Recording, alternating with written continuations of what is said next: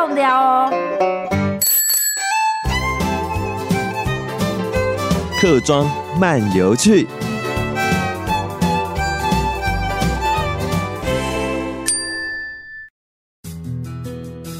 来，今天哈会讲台湖的天仪式。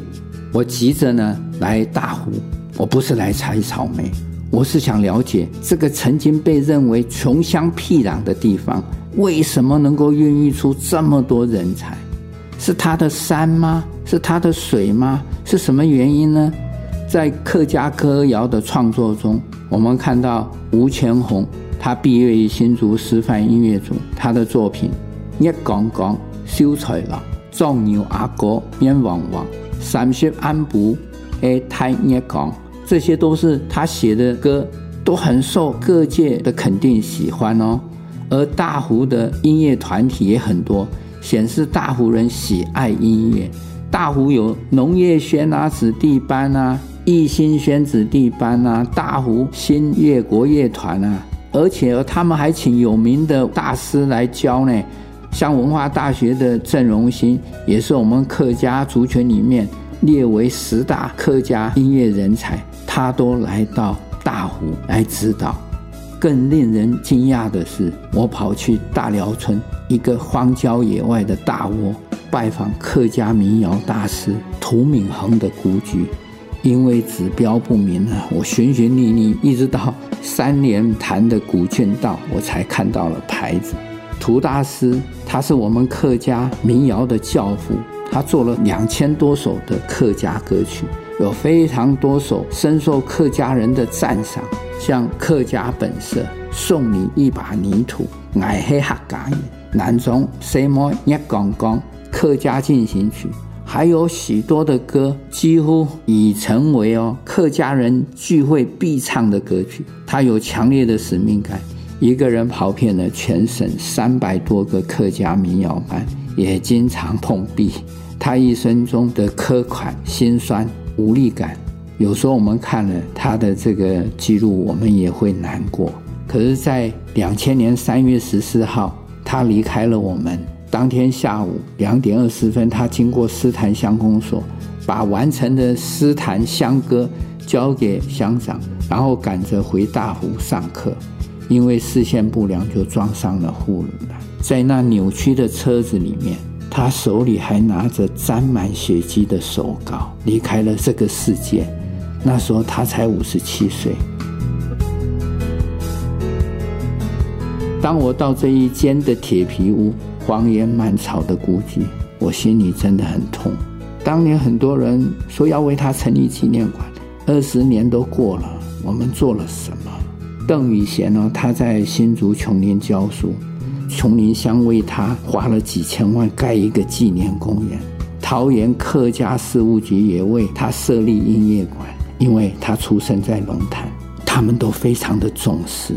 而台湾第一把吉他手吴胜志也让我大吃一惊，因为他是大寮村人，就离涂敏红家也不是很远。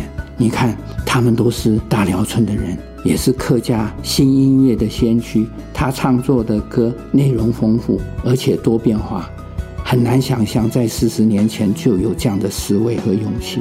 他也是音乐奇才，无师自通，而他和涂敏恒呢也经常合作，有些词是涂敏恒写的，然后是由吴胜志谱曲。我如果是大寮人，我真的以他们为荣；我是大湖人，我以他为荣。我是苗栗人，我以他为荣；我是台湾客家人，我非常的骄傲。哦，所以当你越深入大湖，你就会发现到大湖有太多的艺术人才。像在吴浊流跟钟肇政之后，最有名的文学家李乔、李能奇，也是大湖番子林的人。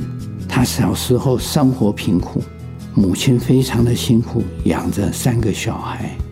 他写他小时候的情景，真的让人痛心。那个时代过着这么凄苦的日子，而且呢，他得过国家文艺奖、吴三连文艺奖、台湾文学奖，作品让很多人非常的称赞。所以你想想看，我在桃园钟肇政，我们都为他盖纪念馆，他的房子政府出钱帮他维护。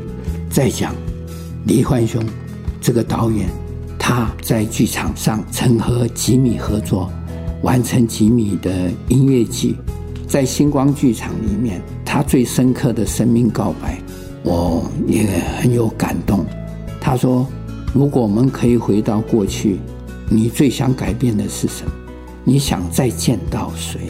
他说：“只有真正的告解和忏悔，才会引发你内心的力量。”所以他的演员在排练场上也讲啊，他说：“我们排演呢，如果不好，我们是可以重来的。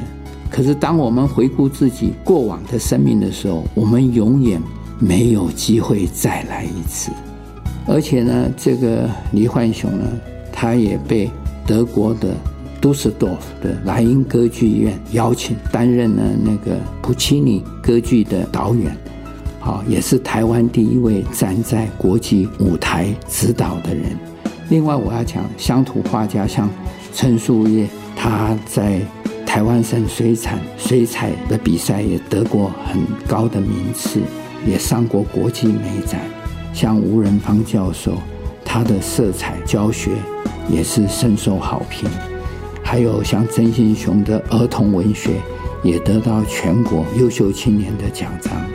还有书法家陈南轩、陈文海，都是一时之秀。像纸糊艺术家陈锦绣，也很不简单。所以回顾大湖，人才济济，真是一个令人骄傲的地方。